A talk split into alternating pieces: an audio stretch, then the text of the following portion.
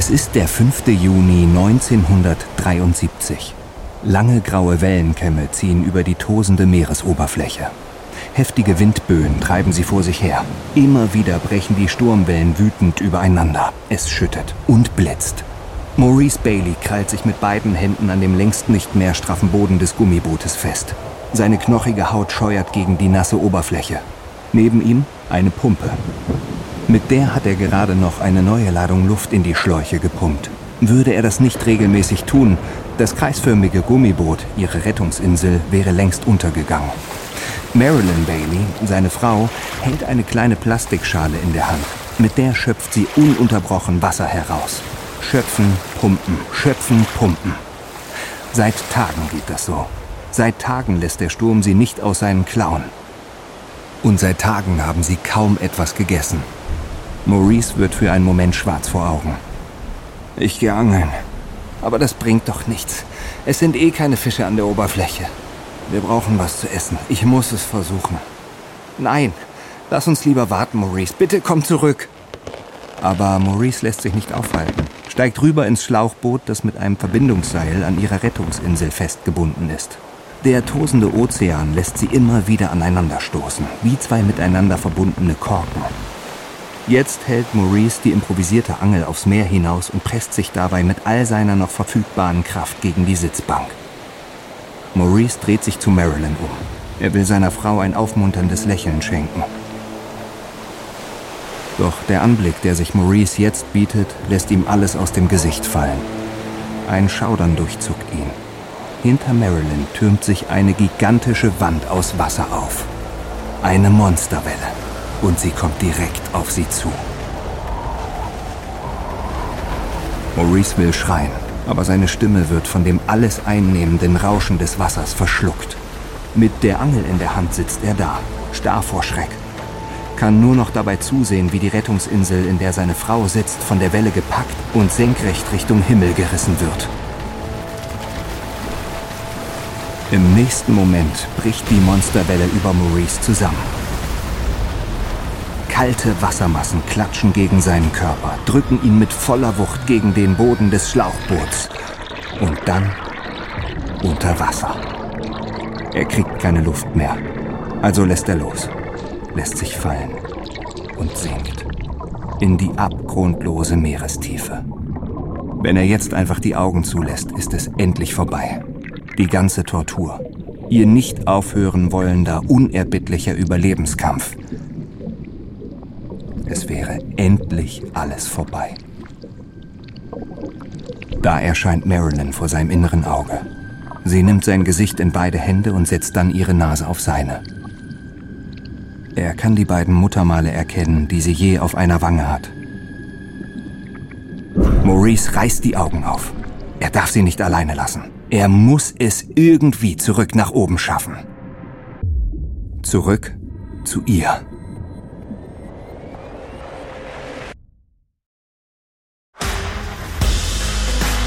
Ich bin Matthias Weidenhöfer und das ist Überlebt von Wondery.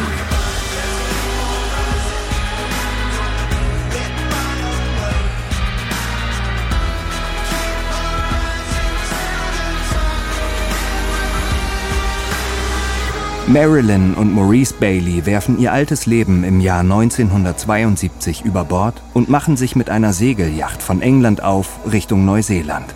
Dafür müssen sie den Pazifik überqueren. Ein Ozean, der so groß ist, dass er ein Drittel des Planeten bedeckt. In dieser Staffel von Überlebt geht es um ein britisches Ehepaar, das an seinen Träumen festhält und nach einer Katastrophe seinem Schicksal trotzt. Denn nachdem die kleine Segelyacht der Baileys etwa 550 Kilometer östlich der Galapagos-Inseln gesunken war, sind Marilyn und Maurice schiffbrüchig. In direkter Berührung mit dem Meer und seinen wilden Geschöpfen leben sie schließlich so, als wären sie selbst Geschöpfe des Meeres. Und das über eine schier unglaublich lange Zeit. Dies ist ihre Geschichte, eine wahre Geschichte von Mut, Anpassungsfähigkeit und unglaublichem Durchhaltevermögen. Das ist Folge 1. Die Katastrophe.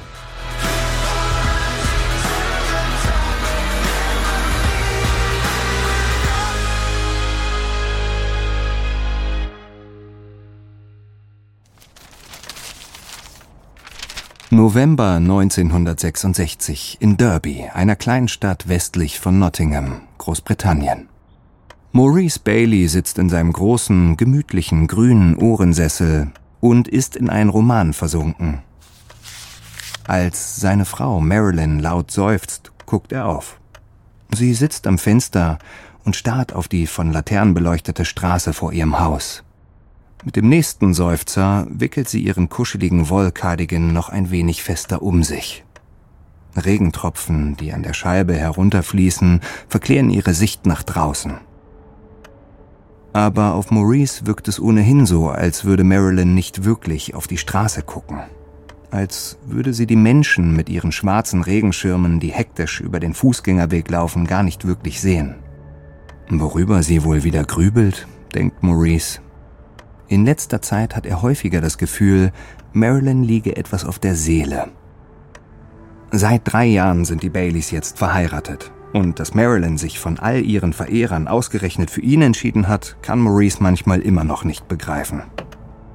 Da zuckt er zusammen. Seine Frau hat sich abrupt zu ihm umgedreht. In ihren Augen blitzt es. Angenommen, wir verkaufen unser Haus, suchen uns für das Geld eine Yacht und leben darauf. Was? Meinst du das ernst? Natürlich meine ich das ernst. Ja, aber das ist doch völlig absurd.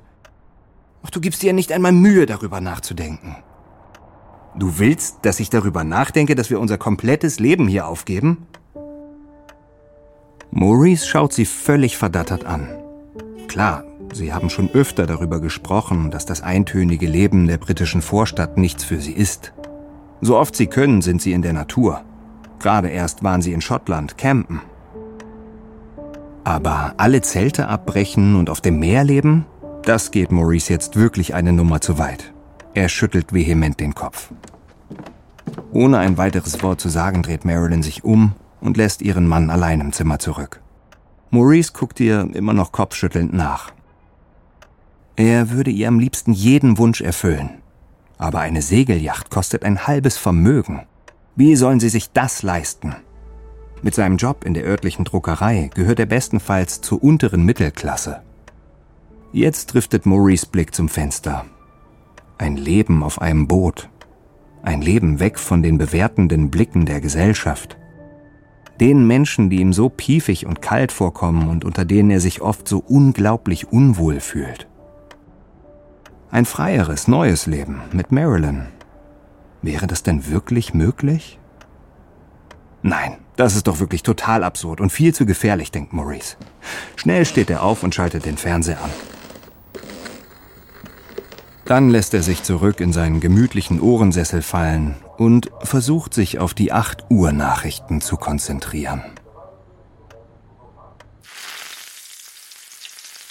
Drei Tage später. Marilyn wischt sich die Hände an ihrer Schürze ab. Sie greift in den Küchenschrank über der Spüle und holt zwei große Teller raus. Ein wohlriechender Duft erfüllt den Raum. Vor ihr auf dem Herd brutzeln zwei Stücke Kabeljau in heißem Öl. Sie macht heute Fish and Chips, Maurice Lieblingsessen. Das ist kein Zufall. Marilyn ist heute extra etwas früher von der Arbeit gekommen, dem Finanzamt. Ihr Job dort langweilt sie. Ihr ganzes Leben ödet sie an. Sie will etwas erleben. Und sie hat diesen Abend auserkoren, um ihrem Ziel einen Schritt näher zu kommen.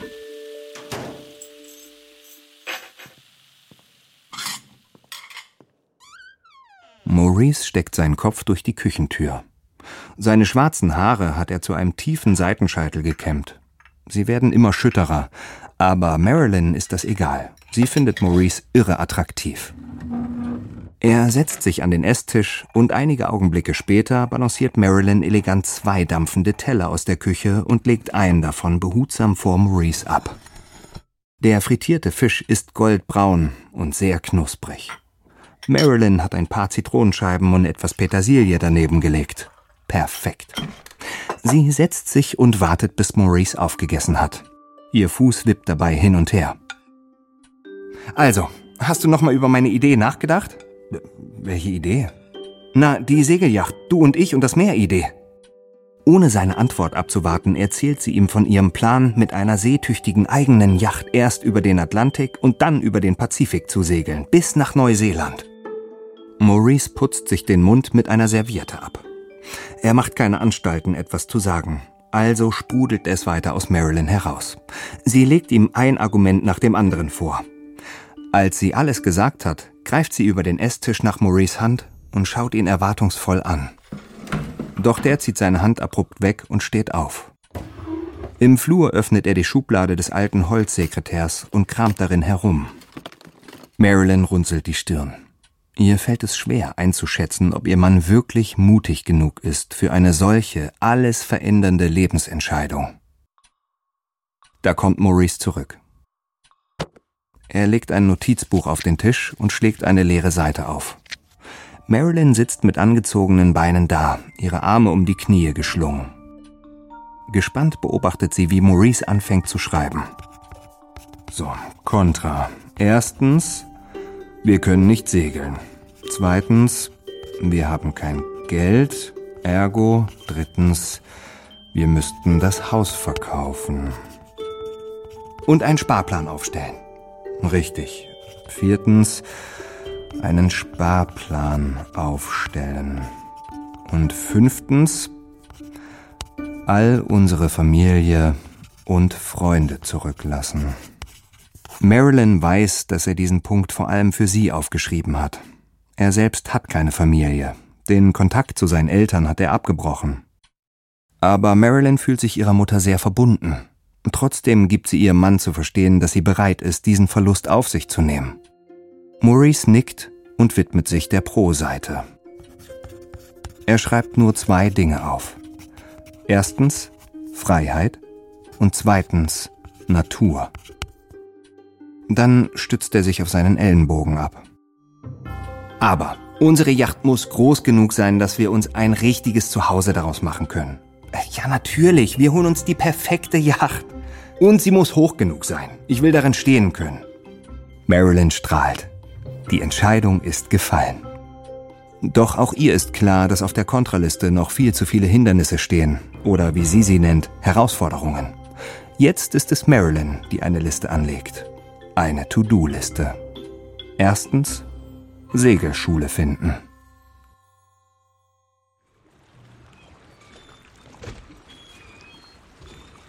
Mai 1967 Tom Matthews steht auf dem Steg der kleinen Segelschule unweit von Derby. Er schaut aufs Wasser hinaus. Vor ihm treiben mehrere Jollen, also kleine Segelboote. Eine davon hat er ganz besonders im Auge, die der Baileys.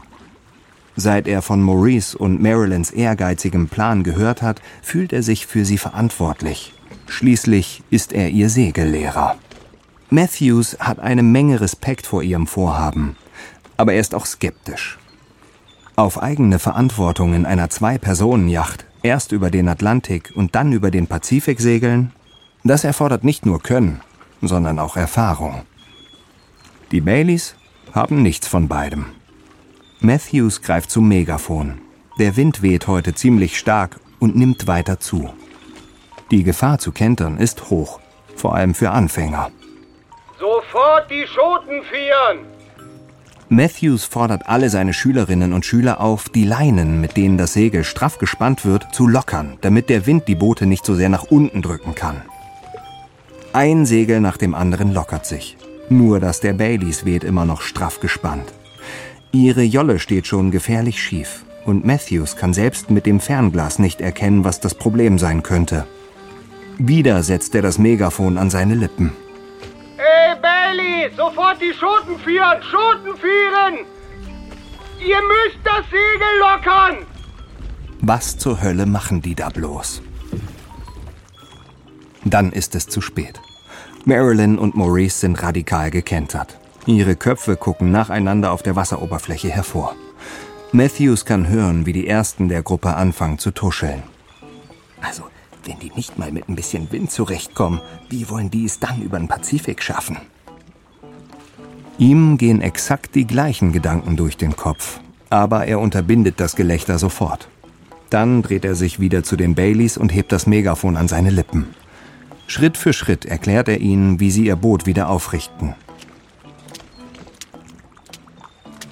Als die beiden schließlich zurück am Steg angelangen, nimmt er sie zur Seite.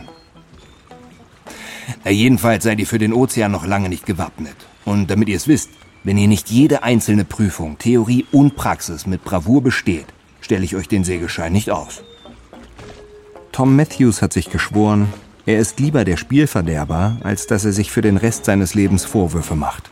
Das Bild, wie Marilyn und Maurice auf dem Ozean statt hier auf dem ruhigen See kentern, lässt ihn die darauffolgenden Wochen und Monate nicht los.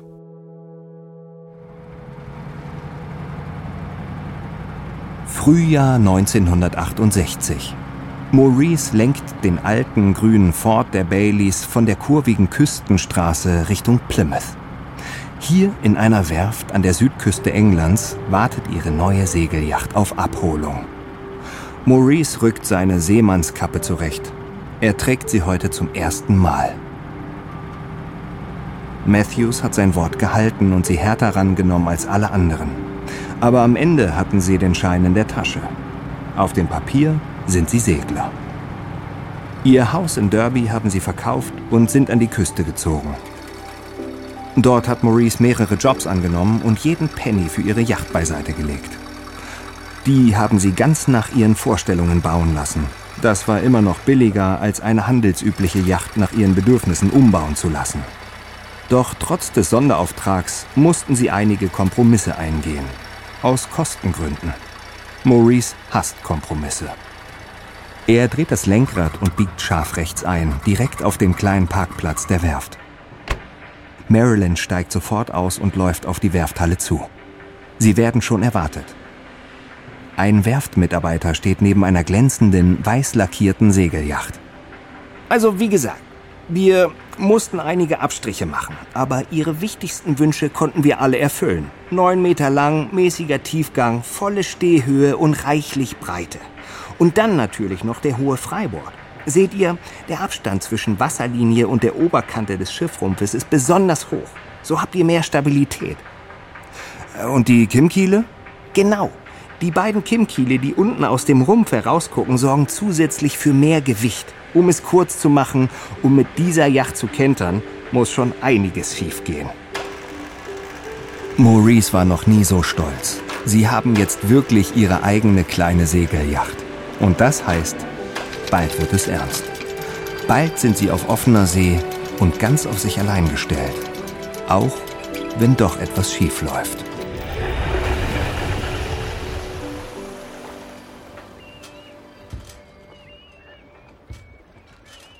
Ende Juni 1972. Mehrere Yachten liegen im Hafen von Southampton nebeneinander und wackeln sachte im Wind. Hier und da schwappt das Wasser auf den grauen Asphalt. Marilyn steht auf Deck der Aurelin. So haben sie ihre Yacht getauft. Marilyn liebt den Namen. Es ist eine Kombination aus Maurice und Marilyn. Maurice steht neben ihr. Beide tragen den gleichen dunkelblauen Seemannspullover und ein weißes Hemd darunter. Sie findet, der weiße Kragen lässt sie aussehen wie richtige Segler. Wenn sie sich schon nicht so fühlen, sollten sie wenigstens so aussehen. Ihre Segelfähigkeiten sind eingerostet. Mehr als zwei Jahre sind vergangen, seit sie ihren Schein gemacht und die Yacht gekauft haben. Marilyn wollte nicht los, bis alles perfekt war. Sehr zur Freude ihrer Mutter, Susan. Die ältere Frau steht auf dem Steg des kleinen Hafens und macht ein Foto von ihrer Tochter und ihrem Schwiegersohn. Marilyn schaut selbstbewusst in die Kamera. Doch in ihr ist eine tiefe Wehmütigkeit. Sie hüpft über die Reling und nimmt ihrer Mutter die Kamera ab. Sie verspricht ihr, noch einmal so oft zu schreiben, wie es eben geht. Aus jedem Hafen eine Postkarte. Ach, du sagst das, als wäre das zu viel verlangt. Nein, Mom, ich verspreche es. Sieh's als mein erstes großes Seemannsehrenwort. Und wehe, wenn nicht, Marilyn. Ich bestehe darauf. Eine Postkarte pro Hafen, mindestens. Mindestens. Marilyn nimmt ihre Mutter in den Arm und drückt sie. Lange. Beiden laufen die Tränen über die Wangen. Dann umarmt auch Maurice seine Schwiegermutter, verspricht ihr, gut auf Marilyn aufzupassen. Und dann ist es soweit. Maurice lichtet den Anker. Marilyn setzt die Segel. Sie legen ab. Marilyn läuft zum spitzen Bug ihrer Orlin. Als ihre Yacht würdevoll über den Hamble River in Richtung des Ärmelkanals segelt, beißt Marilyn die Lippen zusammen. Am Ende dieser Reise wartet ein neues Leben auf sie. Ein neuer Anfang. Ab jetzt heißt es volle Konzentration.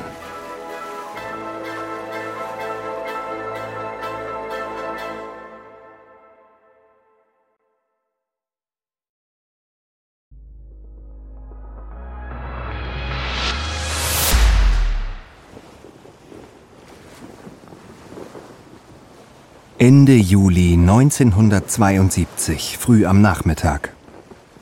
Maurice steht konzentriert am Steuer der Orlin, aber er lächelt. Er spürt eine Selbstsicherheit, die er so noch nicht kannte. Ein Gefühl von Souveränität. Gleichzeitig fragt er sich, wie viel davon er wirklich seinem Können zuschreiben kann und wie viel die Orlin von alleine macht. Außerdem hatten sie bisher unfassbares Glück mit dem Wetter. Nichts als Sonnenstunden. Sie sind bisher bloß Schönwettersegler, wenn man so will. Doch das könnte sich bald ändern. Den letzten Voraussagen nach soll morgen ein Unwetter aufziehen. Und Maurice freut sich fast ein bisschen darauf. Er will sich beweisen. Bei dem Gedanken muss er schmunzeln. Ohne Marilyn hätte er niemals das Selbstvertrauen aufgebracht, das es braucht, um eine solche Entscheidung zu treffen. Er nimmt seinen Job hier auf See extrem ernst. Seit knapp vier Wochen sind sie auf dem Atlantik unterwegs. Auf keinem anderen Ozean der Welt gibt es so viel Verkehr wie hier. Die Kollisionsgefahr ist enorm. Insbesondere die riesigen Containerschiffe können für Segler zum Verhängnis werden. Außerdem gibt es regelmäßig starke Strömungen. Manchmal hat Maurice Angst, dass er sie beide in Gefahr bringen könnte. Im Grunde weiß er, dass sie sich die Verantwortung auf See teilen, doch er wird das Gefühl einfach nicht los. Maurice überprüft ihren Standort. Der Kompass zeigt Richtung Süden. Im nächsten Moment kommt Marilyn grazil auf ihn zugetänzelt. Sie läuft auf Zehenspitzen, tut so, als würde sie mit dem Mast Salsa tanzen. Die Segel wölben sich über ihrem Kopf. Maurice muss lachen und spürt dabei, wie der Druck in seiner Brust leichter wird. Bei ihm angekommen, umarmt Marilyn ihn von hinten. Maurice macht für einen Moment die Augen zu. Sie schmiegt sich an ihn, ihr Mund nah an seinem rechten Ohr. Wie wär's mit einem Croissant, Darling? Mm, ja, mit Orangenmarmelade. Ich setze einen Kaffee auf. Kurz bevor sie ihren letzten Zwischenstopp, den Hafen von Lissabon, verlassen haben, hat Marilyn ihnen zehn portugiesische Croissants in einer kleinen niedlichen Bäckerei einpacken lassen. Davon sind jetzt noch genau zwei übrig. Wenig später steigt Maurice der Duft von heißem Kaffee in die Nase. Doch kurz nachdem Marilyn und Maurice die beiden Croissants aufgegessen haben, fällt der erste Regentropfen auf ihre Nasen. Es ist soweit. Ihr erster Sturm.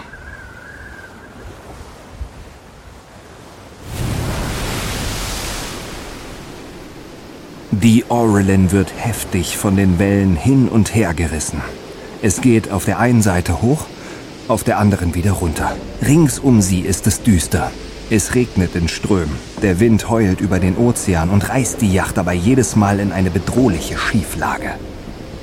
Marilyn hat sich die Kapuze ihrer orangenen Regenjacke eng um das Gesicht geschnürt. Da kommt eine der Sturmwellen direkt auf sie zu. Sie kann gerade noch zur Seite springen, rutscht dann aber nach vorne und prallt mit voller Wucht gegen die Reling. Sie und Maurice hatten nach dem gemütlichen Nachmittagskaffee kaum die Möglichkeit, sich auf die neuen Wetterbedingungen vorzubereiten.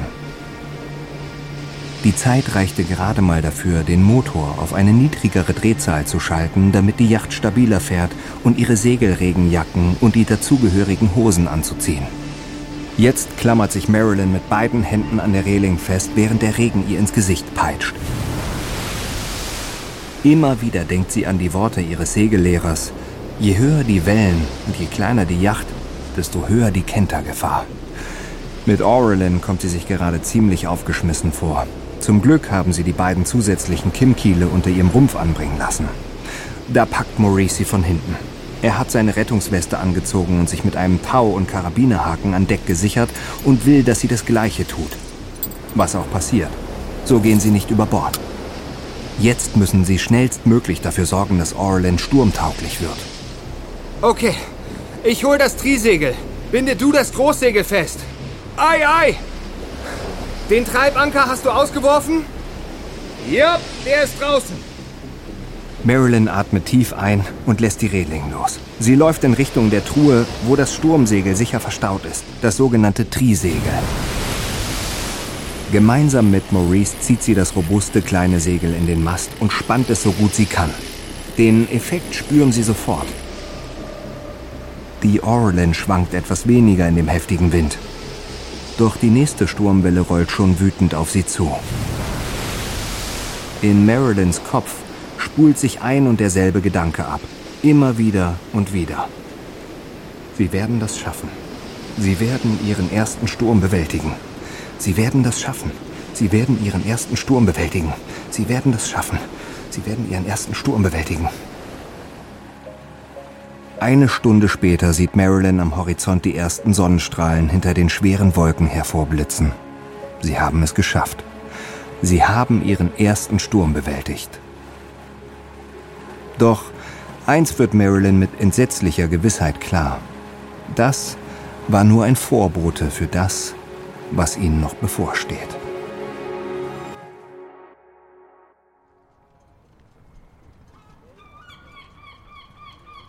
25. Februar 1973. Mehr als ein halbes Jahr sind die Baileys schon unterwegs. Die Orlin liegt im Hafen von Panama City, dem Puerto de Balboa. Ihre spitze Nase zeigt nach vorne zur Bucht. Ihr dunkler Rumpf verschwindet komplett unter Wasser. Die meisten Yachten, die hier liegen, sind länger und größer als sie. Aber sie ist ein Unikat. Maurice betrachtet sein Werk. In der Hand hält er noch den großen Pinsel, mit dem er Orlin gerade einen frischen Anstrich verpasst hat. Er ist ziemlich aufgeregt. Morgen lassen sie den Hafen schon wieder hinter sich. Und der Puerto de Balboa ist nicht nur irgendein Hafen. Es ist der wichtigste Umschlagplatz für den gesamten Pazifik.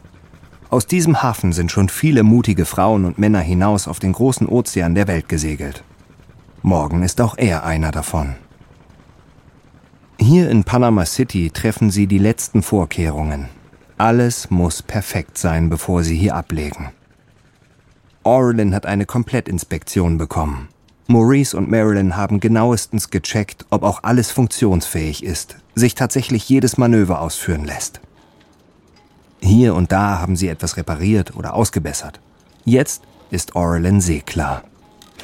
Als ob sie das wüsste, zerrt ihre Yacht seitdem ungeduldig an der Ankerkette. Tom Matthews, ihr Segellehrer, wäre sicher stolz auf sie. Sie haben es ohne größere Probleme über den Atlantik bis zu den karibischen Inseln und dann durch den Panamakanal hindurch geschafft. Ihr nächstes Ziel sind die Galapagos-Inseln. Etwa 1400 Seemeilen sind es bis dahin. Maurice nickt zufrieden und fängt an, die Streichutensilien beiseite zu räumen. Dann schnappt er sich zwei große Einkaufsbeutel und wirft Marilyn einen Kuss zu. Sie ist noch mit ihrem Teil der Malarbeiten beschäftigt. In Shorts und Bikini, darüber nur ein Hemd geworfen. Denkst du an die Postkarte für meine Mom? Ach ja, natürlich. Wo ist sie denn? Die liegt unten auf dem Tisch. Maurice steckt die Postkarte in seine linke Hemdtasche und schlendert über den Pier zu dem kleinen gelben Briefkasten auf dem Parkplatz des Hafens. Es ist die dritte Postkarte, die sie hier aus Panama schicken. Auch er hat seiner Schwiegermutter einige Worte mit draufgeschrieben. Sie ist eine nette Frau und er versteht von allen Menschen am besten, wie sehr sie Marilyn vermissen muss. Dann läuft Maurice die paar Schritte rüber zum nächsten Obststand. Auf der heutigen Einkaufsliste stehen noch frische Bananen, 500 Gramm getrocknete Datteln und eine ganze Tüte Grapefruits. Maurice bezahlt und macht sich wieder auf den Rückweg. In jeder Hand eine Tüte voller Obst. Da wird Maurice bewusst, dass er jetzt gerade das letzte Mal einkaufen war. Zumindest bis sie ihren nächsten Stopp, die Galapagosinseln, erreichen. Der Proviant, den sie an Bord haben, reicht für neun Monate. Was auch immer passiert, wo auch immer sie feststecken sollten, denkt Maurice, zumindest müssen sie nicht hungern. Später am selben Abend sitzt Marilyn im Schneidersitz an Deck der Yacht ihrer neuen Freunde Sheila und Neville. Die beiden haben sie auf Barbados kennengelernt und sich jetzt hier in Panama verabredet. Marilyn lacht über einen Witz, den Neville gerade gemacht hat, und nimmt dann einen Schluck aus dem Cocktailglas mit dem selbstgemixten Shirley Temple. Die bereitet Sheila wirklich verdammt gut zu. Seit Tagen verbringen die vier ihre Abendstunden gemeinsam.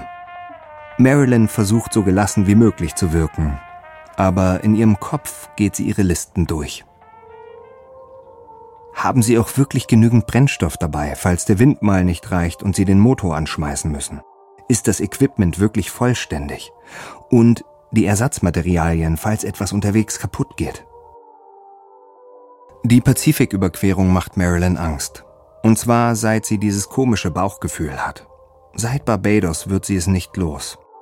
Es war zwischenzeitlich so doll, dass sie Maurice vorschlug, es bis hierher vielleicht besser gut sein zu lassen. Zurück nach England zu fahren, eine größere Yacht zu bauen und dann in zwei Jahren wieder loszusegeln. Aber Maurice wollte davon nichts wissen. Seit sie vor knapp acht Monaten aus ihrem kleinen Heimathafen in Southampton abgelegt sind, wirkt ihr Mann jeden Tag glücklicher und selbstbewusster. Also versucht sie seitdem, ihre Bedenken wegzuschieben. Allerdings erst nachdem sie Maurice dazu gebracht hat, die Rettungsinsel noch einmal zu testen. Zuletzt hatten sie sie auf dem Ärmelkanal schwimmen lassen. Wie erwartet war mit dem Rettungsboot alles okay. Nachdem Marilyn noch eine Extrapackung Flickzeug dazu gepackt hat, verstauten sie alles wieder gut auf dem Dach ihrer Kajüte. Sheila und Neville holen sie aus ihren Gedanken. Ihr müsst wirklich aufpassen, dass ihr nachts nicht von irgendeinem Containerschiff gerammt werdet. Das passiert leider viel zu vielen Seglern.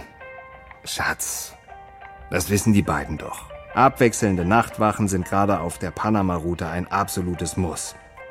Ja klar, ich weiß, dass Sie das wissen. Ich wollte es ja auch nur noch einmal sagen. Sheila grinst Marilyn und Maurice an. Wir sehen uns dann auf den Galapagos-Inseln. Marilyn lächelt und spricht einen Toast aus. Den besorgten Unterton ihrer Freunde hat sie deutlich herausgehört. Bevor Marilyn den letzten Schluck aus ihrem Shirley Temple trinkt, fügt sie ihrem Toast in Gedanken noch ein paar Worte hinzu. Auf dass alles gut geht.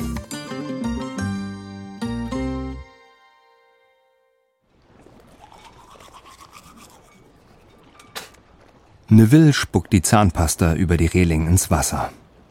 Dabei denkt er über die Baileys nach. Ein sonderbares Paar. So unterschiedlich und doch so stimmig. Wie sie sich ergänzen. Marilyn ist viel jünger und das blühende Leben. Man kann sie nur mögen. Allein ihr Lachen, wahnsinnig ansteckend. Maurice wirkte dagegen erst ziemlich reserviert. Doch nach dem ersten gemeinsamen Abend hatte Neville das Gefühl, einen wahren Freund gefunden zu haben. Jemand, auf den man sich verlassen kann.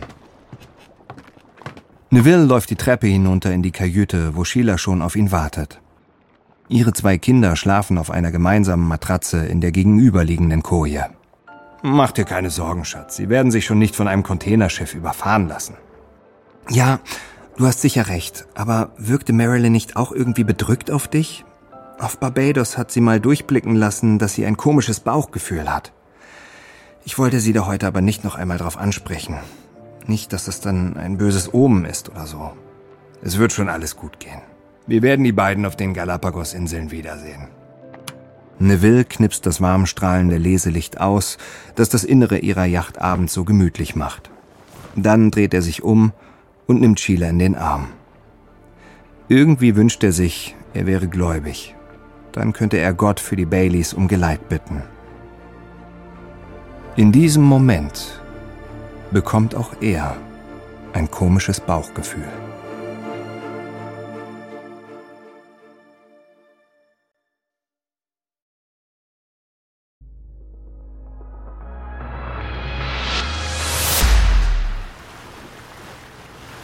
28. Februar 1973.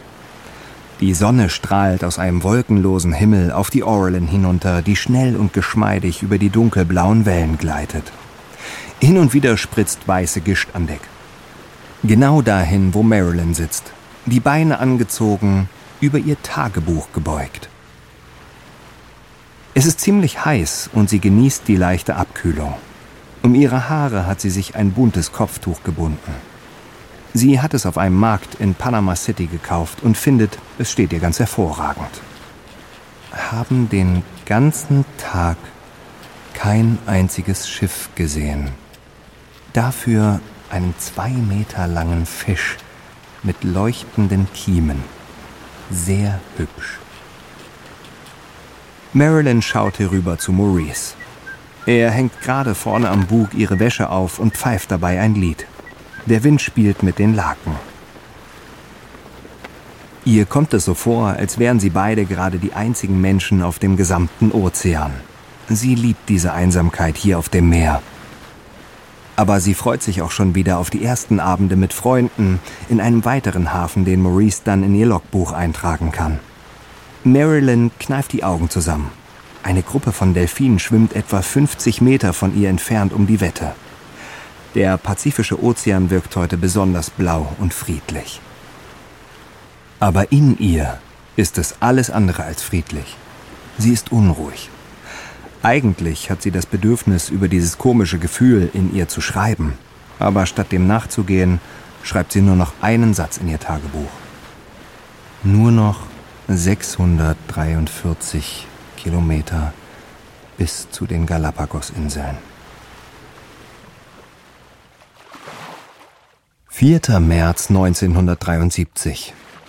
Die Sterne des klaren Nachthimmels spiegeln sich auf der Meeresoberfläche. Es ist kurz vor drei Uhr nachts. Maurice späht vorne vom Bug aus über den funkelnden Ozean. Seit sechs Tagen sind sie unterwegs. Aurelin fährt im Autopiloten. Marilyn schläft. Maurice hält Wache. Sie hatten heute stetigen Südostwind. Zum ersten Mal, seit sie den Atlantik verlassen haben, konnten sie alle Segel setzen. Da kneift Maurice die Augen zusammen. Da leuchtet doch was. Vielleicht ein Containerschiff? Maurice führt das Fernglas, das um seinen Hals hängt, vor seine Augen. Es sieht aus wie ein großer leuchtender Fischdampfer. Um ihn herum kreist ein Motorboot, von dem ein Scheinwerfer strahlt. Der runde Lichtkegel flackert über die Meeresoberfläche, als würde er sie untersuchen. Maurice fragt sich, was das soll. Schließlich werden sie mit dem Licht wohl kaum mehr Fische anlocken. Der Scheinwerferstrahl des Motorboots huscht für einige Augenblicke über die Segel der Orlan. Maurice geht rüber zum Heck und sorgt dafür, dass sie ein paar Knoten zulegen. Als sie sich weit genug von den beiden Schiffen entfernt haben, weckt er Marilyn. Es ist vier Uhr. Zeit für den Schichtwechsel.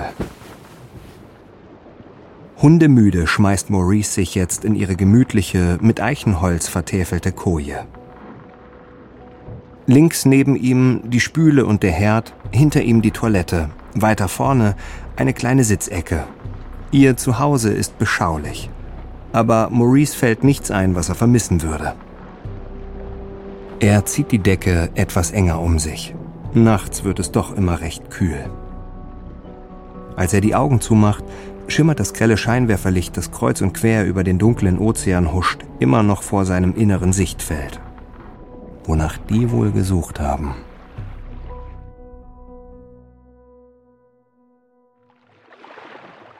Drei Stunden später. Es ist der 4. März 1973, 7 Uhr morgens. Die Sonne geht gerade über dem Horizont auf und wirft ihr orange-goldenes Licht auf den ruhigen Ozean. Marilyn schaltet den Herd aus und gießt frischen Kaffee in eine Kanne. Jeden Morgen verbringen sie eine ganze Stunde zusammen auf Deck und frühstücken. Marilyn liebt dieses Ritual. Sie dreht sich zu Maurice um. Er schläft noch tief und fest. Darling, guten Morgen. Es ist sieben Uhr. Guten Morgen. Bring dir eine Tasse mit, wenn du hochkommst. Marilyn schnappt sich das gedeckte Tablett und läuft die Treppe hinauf auf Deck.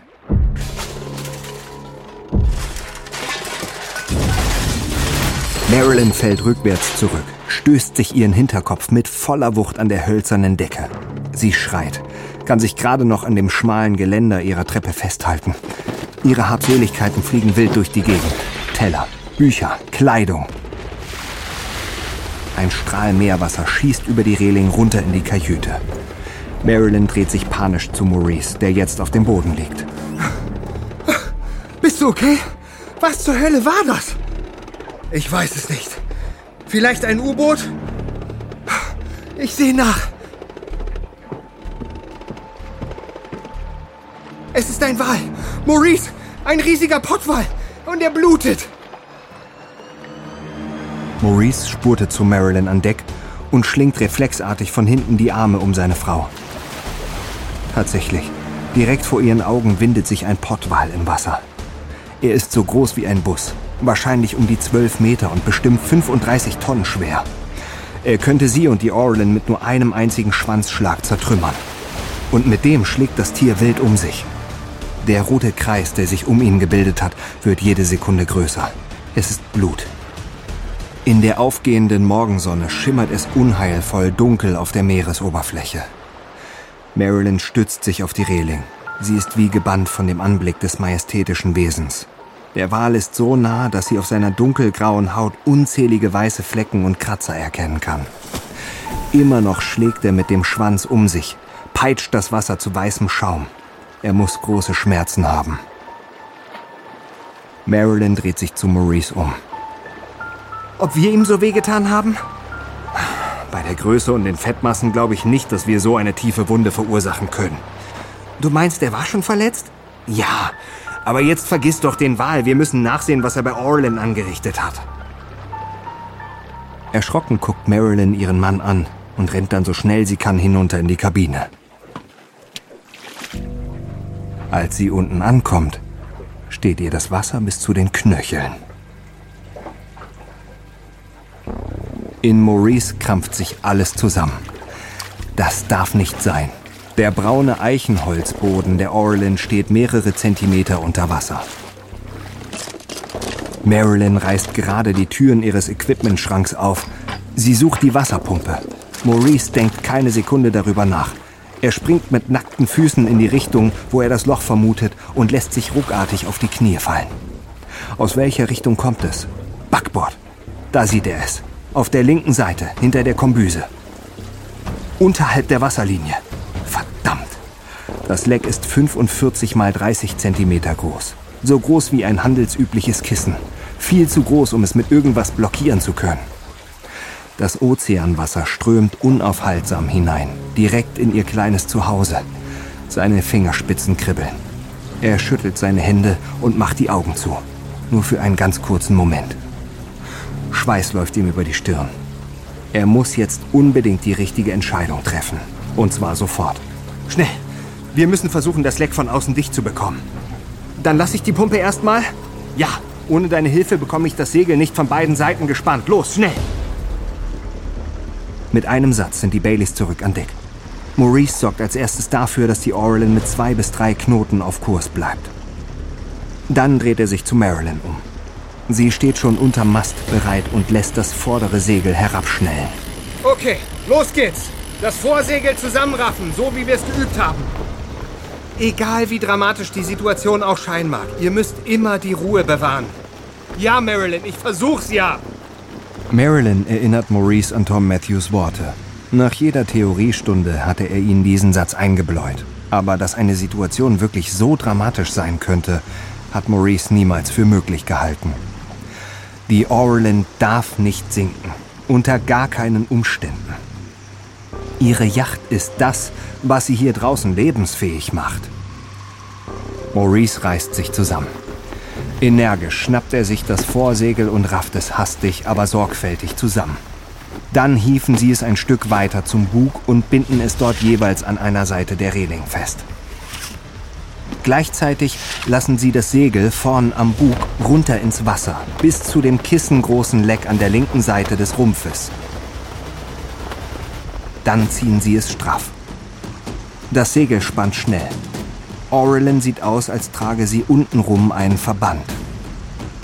Maurice läuft hin und her, versucht das Verbandsegel von beiden Seiten so straff zu ziehen, dass es das Leck wirklich abdichtet. Aber ausgerechnet dort, auf der Höhe ihres Lecks, befinden sich die beiden zusätzlichen Kimmkiele, die sie extra haben anbringen lassen. Marilyn ist schon wieder nach unten in die Kabine gelaufen. Sobald er das Gefühl hat, wirklich alles gegeben zu haben, rennt Maurice ihr hinterher. Unten angekommen, schnappt auch er sich eine Pumpe. Und dann pumpen sie, wie die Wilden. Nach nicht mal zehn Minuten ist Marilyn komplett außer Atem. Es wird nicht weniger. Die verdammten Kimmkiele liegen zwischen dem Tuch und dem Rumpf, so bekommen wir das Leck niemals dicht. Was machen wir denn jetzt? Maurice pumpt weiter. Wir müssen anfangen zu packen, Marilyn. Aber Maurice, das darf doch jetzt nicht wahr sein. Es könnte auch sein, dass es noch mehr Lecks gibt. Aber wir können Orlin doch nicht einfach aufgeben. Wir müssen versuchen, das Loch mit Decken zu stopfen. Voller Verzweiflung drücken die Baileys zusammengeknüllte Decken und Kissen von innen in das Leck. Aber das Wasser strömt unaufhörlich weiter hinein. Maurice erkennt an Marilyns verzweifeltem Blick, dass sie es genauso wenig glauben kann. Es ist aussichtslos. Die Katastrophe nicht aufzuhalten. Das Wasser geht ihnen mittlerweile bis zu den Knien. Und Maurice trifft es wie ein Schlag. Das hier ist nicht nur Orlins Todesurteil. Der Pazifik kennt keine Gnade. Auch nicht mit ihnen.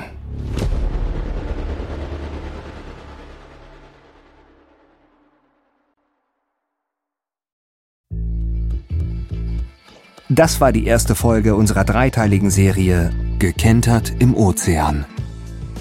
Wenn dir unser Podcast gefällt, gib uns eine 5-Sterne-Bewertung. Hier noch ein kurzer Hinweis zu den Szenen in diesem Podcast. In den meisten Fällen wissen wir zwar nicht ganz genau, was gesagt wurde, aber unsere Geschichte basiert auf echten Tatsachen und gründlichen Recherchen.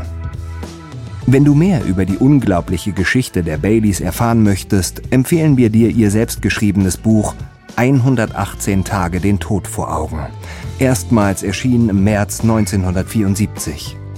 Im Netz empfehlen wir dir die Internetseite thebaileys.docastaway.com. Dort findest du auch ein sehr persönliches Interview mit Maurice Bailey aus dem Jahr 2016.